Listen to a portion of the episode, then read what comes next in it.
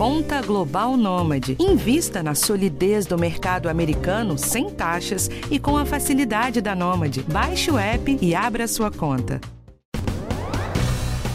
que atire o primeiro pedaço de panetone, quem nunca exagerou na comilança de fim de ano. É aquela ressaca pós-festas, né? Exagerou na comida, exagerou na bebida, e aí? Faz o que no outro dia? Você sabia que chás diuréticos e sucos detox podem ajudar você a desinchar? Pois é. No podcast de hoje, a gente vai dar dicas do que comer depois de enfiar o pé na jaca. Quais são os chás e sucos mais usados, você sabe? Vamos falar também sobre mitos e verdades de cada um deles. E você também vai saber por que não pode exagerar no consumo de chás. Quem conversa com a gente é a nutricionista e especialista em fitoterapia Vanderly Marchiori. Eu sou Michelle Loreto e esse é o nosso podcast do bem-estar. Olá, Vanderly, seja muito bem-vinda aqui ao nosso podcast. Para começar, eu quero te perguntar o que, que a gente deve comer depois de exagerar muito nessas ceias de fim de ano, hein? Olá, Michele, olá a todos. É, o primeiro grande é, alimento que a gente deve é, colocar nos nossos dias após as festas são os vegetais, é o grupo dos vegetais. Muitas verduras, as mais variadas possíveis, desde o verde claro, tipo macel, repolho, até um verde mais escuro, como rúcula, agrião e até o espinafre, e bastante frutas diferentes. As verduras elas têm vitaminas do complexo B que nos ajudam a recuperar energia e muitas fibras. E as frutas, além da água que elas também ajudam a repor, elas têm vitaminas diversas que fazem bem ao nosso metabolismo como um todo. Ou seja, tem que comer de forma saudável, é isso? Na realidade é isso mesmo. A gente tem que lembrar de incluir vegetais. Muitas vezes as pessoas deixam de comer alguns alimentos, até aquela sobremesa doce preferida que a avó fez ou que a mãe fez, que tem um valor afetivo muito grande, mas o grande segredo é comer menos, mas comer essa sobremesa. Inclusive, desde que você tenha o consumo frequente de frutas, verduras e legumes e que evite as carnes com muita gordura ou muita fritura, porque excesso de gordura atrapalha o nosso metabolismo e atrapalha a digestão como um todo. Ô Vanderly, vou te fazer uma proposta para a gente começar agora um mitos e verdades com dúvidas que todo mundo tem. Você topa? Vamos lá. Vamos lá. Primeira coisa, comi demais e aí será que os chás de boldo, carqueja e hortelã melhoram essa digestão para quem já está ali, né, com a barriga cheia? Verdade, eles melhoram sim os sintomas e os sinais de má digestão. Eles não vão queimar gordura como muita gente acredita, eles não vão é, inutilizar as calorias que foram consumidas ali naquela refeição, mas os chás, como carqueja, como boldo, os chás amargos, eles têm polifenóis, que são compostos bioativos, que melhoram muito o funcionamento de fígado e com isso eles melhoram o tempo e a velocidade de digestão e por isso melhoram os sintomas. Ervas ajudam a desinchar, mito ou verdade?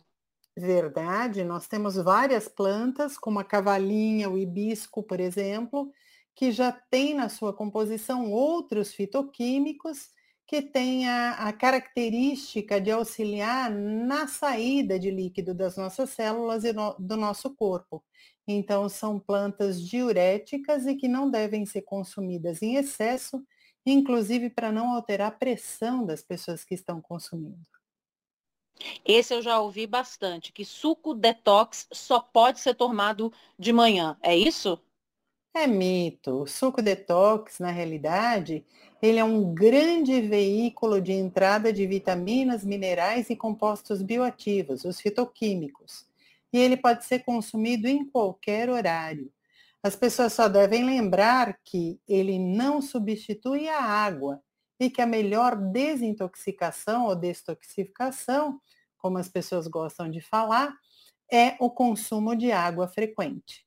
Couve é a melhor folha para fazer esse tal de suco verde, suco detox, ou dá para fazer de outra maneira? Isso é mito. A couve, ela é uma folha extremamente importante, ela tem compostos sulfurados e glicosinolatos que realmente melhoram a velocidade de desintoxicação celular, mas ela também traz alguns desconfortos quando é consumida com muita frequência. E entre eles é alterar a captação de iodo pela tireoide. Então, quem tem hipotireoidismo não deve fazer uso com frequência. Eu prefiro usar o salsão, o talo do salsão ele é riquíssimo em compostos bioativos que tem uma atividade anti-inflamatória, diurética e antioxidante mais potente, inclusive, do que a couve. E ele contém uma substância chamada apigenina. Essa apigenina, ela faz todo esse papel anti-inflamatório e, além disso, melhora a, a, a formação de massa muscular quando consumido com frequência, obviamente. Vanderly, para ser um suco detox, ele tem que ter o quê?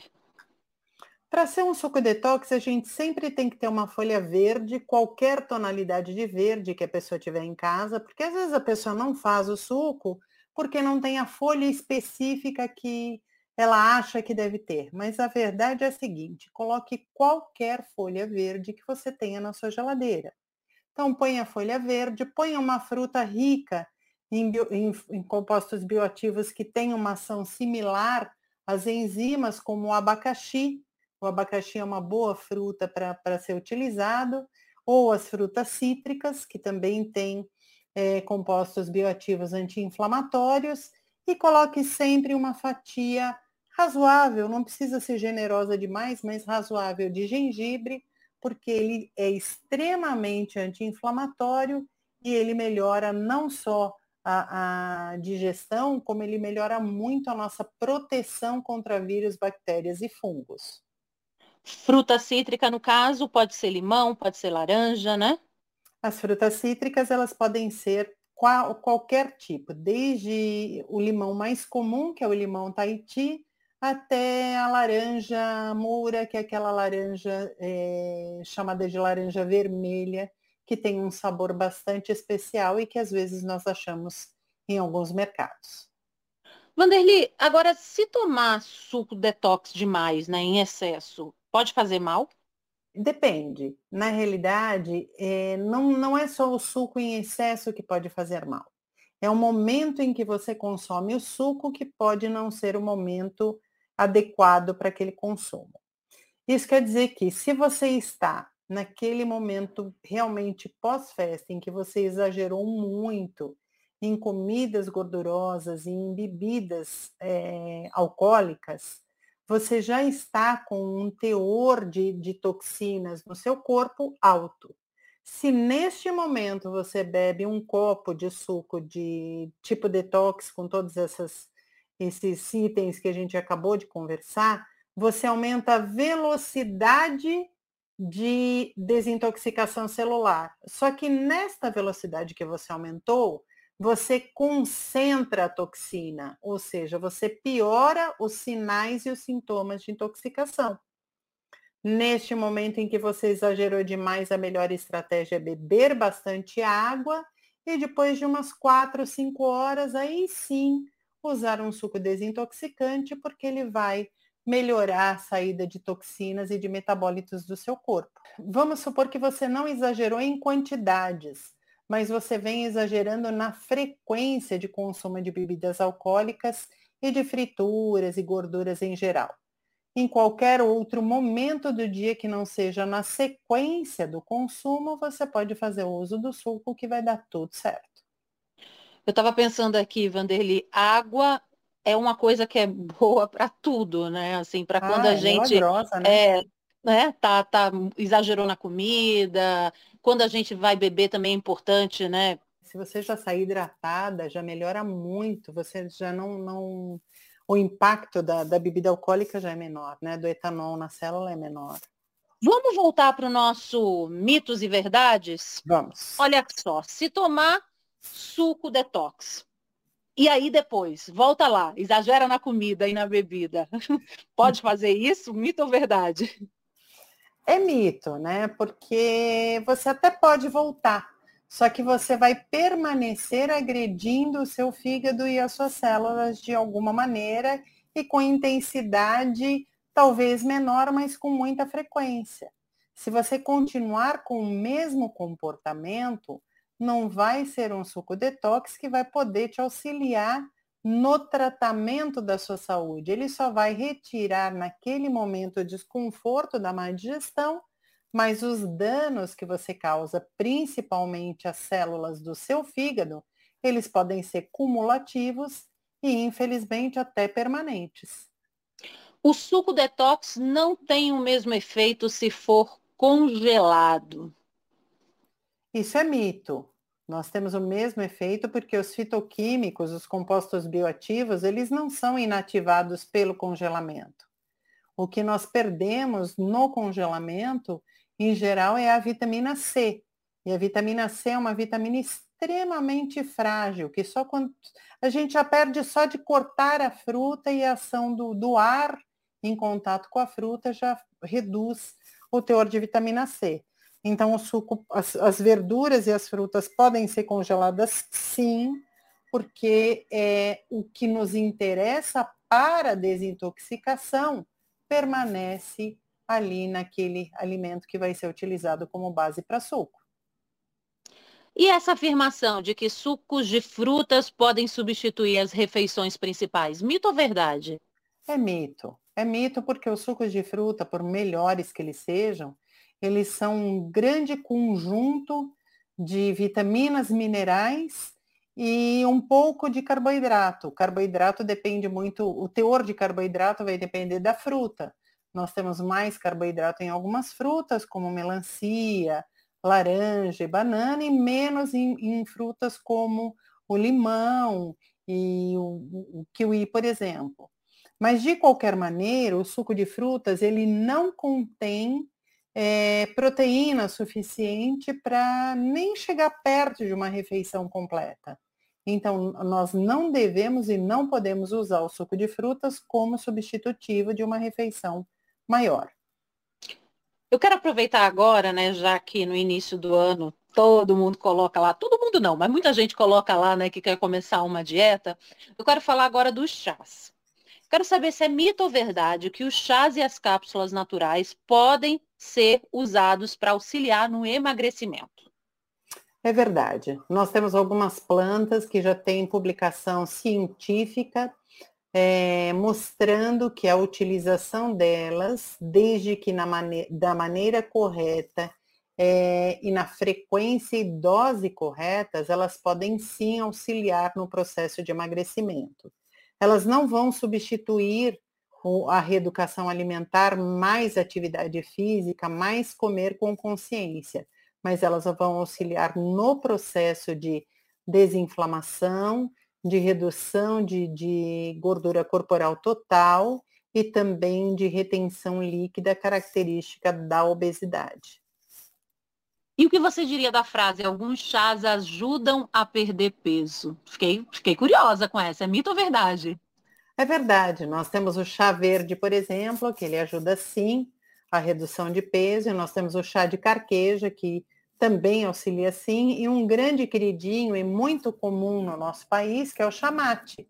O mate você pode beber tanto na forma gelada, como os cariocas adoram e têm como hábito, até no mate quente, como os, os gaúchos fazem todos os dias, a combinação do mate com a temperatura, ou seja, a extração dele em água quente, faz com que os compostos bioativos lipolíticos, ou seja, aqueles que quebram as moléculas de gordura, eles é, estejam em grande quantidade. E com isso existe um, um papel adjuvante, ou seja, complementar na perda de peso. Só que a gente precisa lembrar de uma coisa bastante séria. O chá foi aí e fez esse papel de quebra de molécula de gordura. Eu preciso fazer atividade física para oxidar essa gordura e me livrar dela. Porque o papel do chá foi feito em quebra da molécula, mas eu preciso colocá-la para fora. E a gente só queima gordura, como popularmente se fala, quando a gente faz atividade física e coloca essa gordura para fora. E existe um limite, Vanderly, de consumo diário de chás que auxiliam aí essa perda de peso? Existe sim. Qualquer chá, na realidade, ele deve ser consumido de uma maneira coerente e consciente, que é até um litro do chá por dia. Por que, que eu falo coerente e consciente? Porque a gente não substitui a água pelo chá. E nós não devemos ter um excesso de plantas no consumo diário, porque da mesma maneira que nós que a planta faz muito bem, ela tem alguns fitoquímicos que podem ter alguns é, efeitos colaterais indesejáveis, como por exemplo, aumentar demais a diurese, a pessoa faz muito mais xixi e com isso ela cai a pressão, por exemplo. Ou se é uma planta calmante, né, que, que reduz o estresse, o excesso pode provocar sono e aí ela não, não estará apta a dirigir, por exemplo, ou trabalhar, dependendo do trabalho que ela exerce. Ou seja, excesso de planta também tem risco, não é porque é natural que não faz mal. No máximo, então, um litro por dia? No máximo um litro por dia, porque aí nós temos uma quantidade bastante representativa de fitoquímicos para agirem sobre o que nós desejamos com aquela planta, mas ao mesmo tempo não existe risco de excesso por, por é, volume ou quantidade de planta inadequados. Então a frase excesso de chá diurético faz mal é verdade. É verdade, é verdade. Se você usar muito chá diurético, você pode inclusive é, entrar em, em situação de desidratação, seja uma desidratação celular e até uma desidratação mais é, contínua com reflexos na pele. A pele vai ficar extremamente desidratada porque você errou na dose do chá. Pode baixar a pressão, a pessoa desmaiar, ter alguma coisa assim?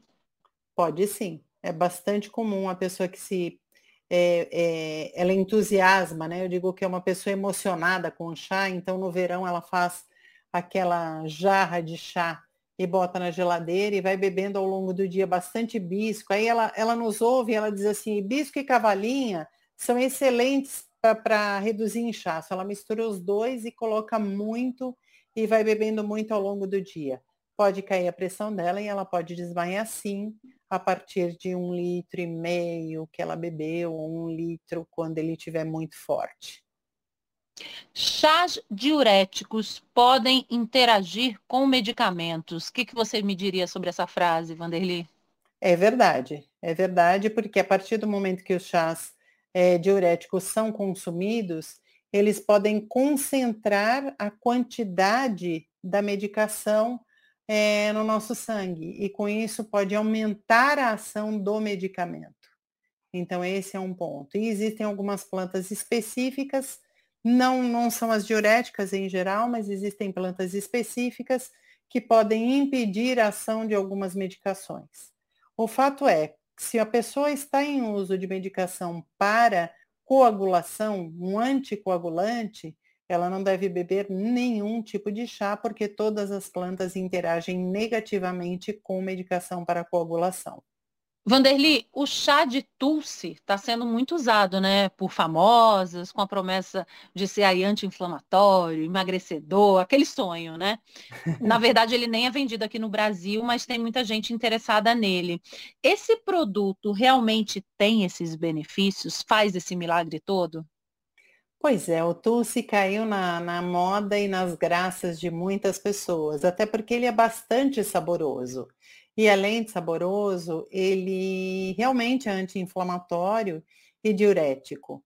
A planta mais próxima que nós temos do Tulsi aqui no Brasil é o manjericão, a manjerona e o manjericão, que podem parecer a mesma planta, mas não são. A manjerona é um pouco diferente botanicamente do manjericão.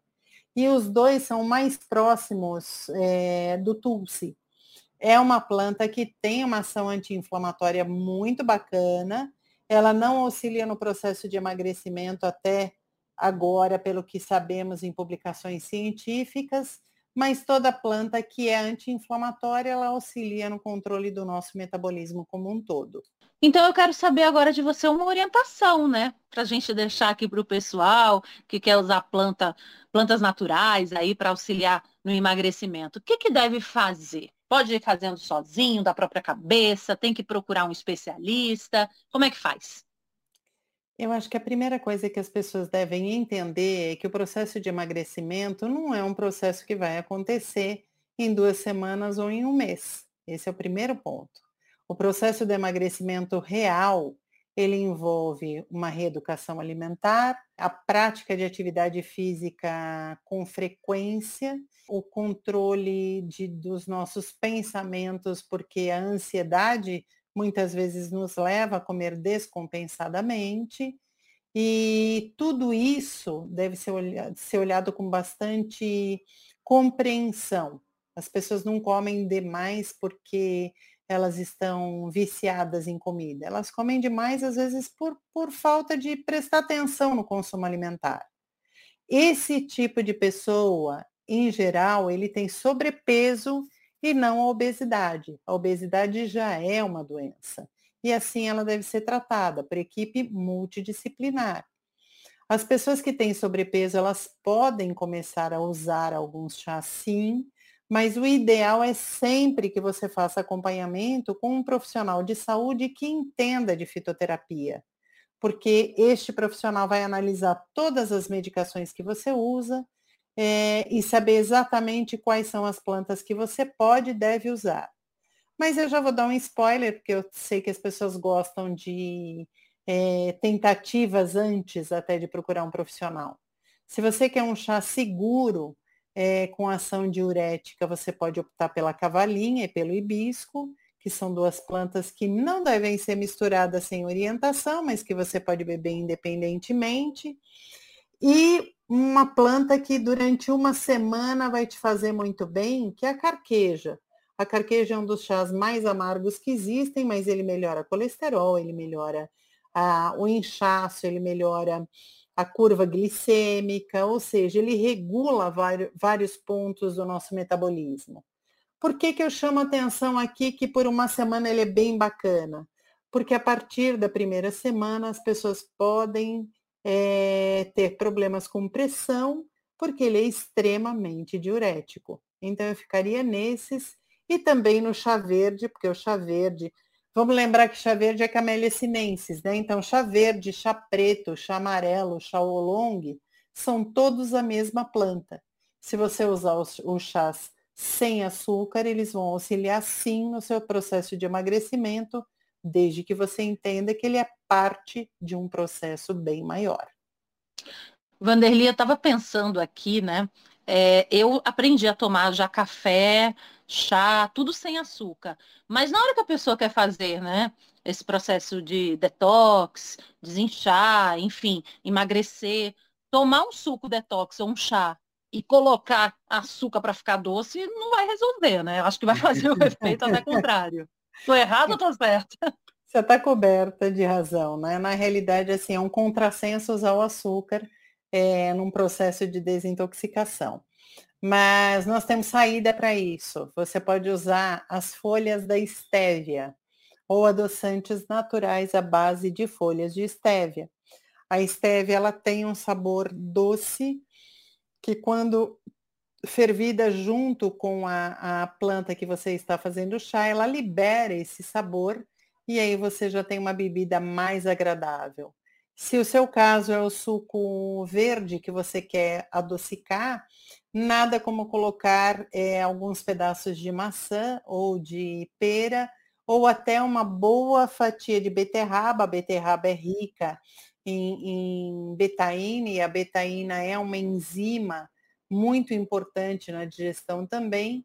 E além dessa enzima, ela confere um sabor doce àquela bebida.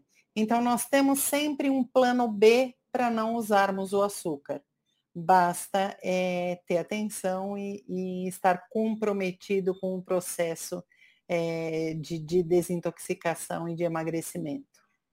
Nas UBSs, nas unidades básicas de saúde, é, a pessoa consegue é, plantas, é, in natura, chá, cápsula, para poder, é, nesse objetivo, né, de detox, de emagrecer? O Ministério da Saúde ele garante, através da Política Nacional de Práticas Integrativas e Complementares, a PNPICS, que nós chamamos, o acesso à fitoterapia é, no conjunto, né, no sistema é, de atendimento público à população. É, a presença de, de profissionais capacitados na UBS, ela é fato. Então, nós temos profissionais que estão treinados. Eu, inclusive, participei do treinamento, eu ministrei o treinamento há muitos anos para a prefeitura aqui é, da cidade de São Paulo e de outras capitais. Então, nós temos profissionais treinados e nós temos disponíveis plantas na forma de cápsulas para a maioria das unidades básicas de saúde. É, a presença de chá, da folha para fazer o chá, depende muito do local. Nós temos cidades como Belém do Pará, como Londrina, no Paraná, que elas têm, e Campinas tinha, mas agora nós já faz pelo menos dois anos que nós não temos isso em Campinas, mas várias cidades têm um atendimento à população com distribuição de plantas secas para a confecção caseira dos chás. Depende muito da cidade para a planta estar disponível para chá, mas os encapsulados eles são regulados e distribuídos pelo Ministério da Saúde para o Brasil inteiro. Então fica aí a dica para você que está ouvindo a gente. Vanderly, muito obrigada pela participação aqui no nosso podcast do Bem-Estar. Te desejo um 2023 bem lindo, viu? Para nós, eu agradeço a confiança e a oportunidade sempre e permaneço à disposição de todos para as dúvidas. Muito obrigada também a você que acompanha sempre o nosso podcast do Bem-Estar. Eu sempre lembro aqui, ó, toda quarta-feira tem assunto novo sobre saúde e qualidade de vida. E esse podcast, você gostou, pode compartilhar, viu? Pode compartilhar com um amigo, com o pai, com a mãe, com o filho, porque vale muito a pena.